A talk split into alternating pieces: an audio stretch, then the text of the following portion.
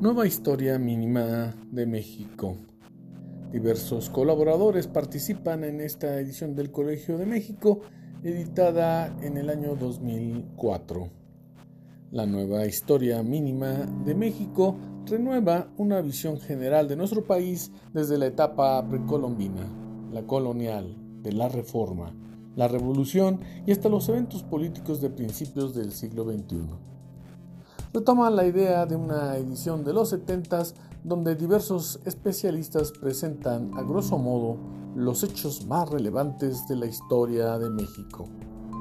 Esta, como la edición anterior, son un vistazo general para acercarnos a los eventos históricos que han moldeado a nuestro país. Por su naturaleza, las colaboraciones se construyen a formas generales. No por ello no dejan de ser especializadas, pero tienen una intención clara de, de llegar a un público más amplio.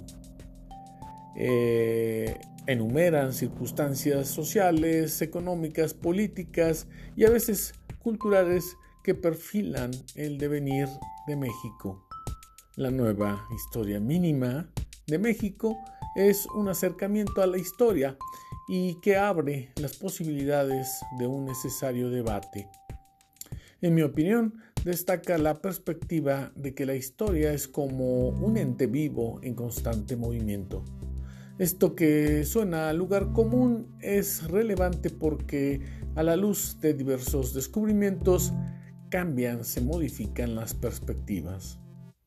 En el primer texto de Pablo Escalante Gonzalo sorprenden algunas conclusiones que durante mucho tiempo fueron de otra manera.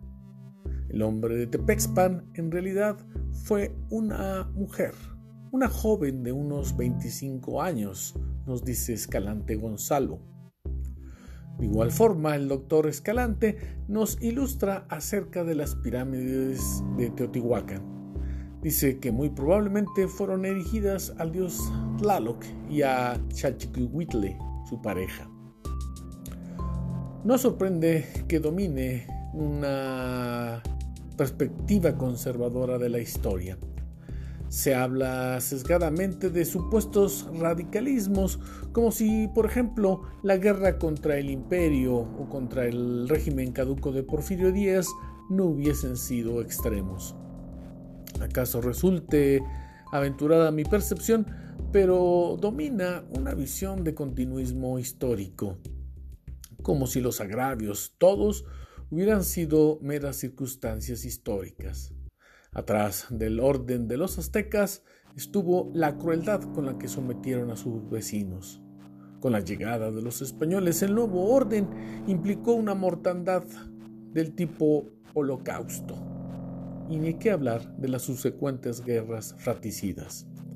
No menos graves los hechos de corrupción que han condenado a millones de familias al más ominoso de los atrasos. Y todo esto en nombre de la evolución social.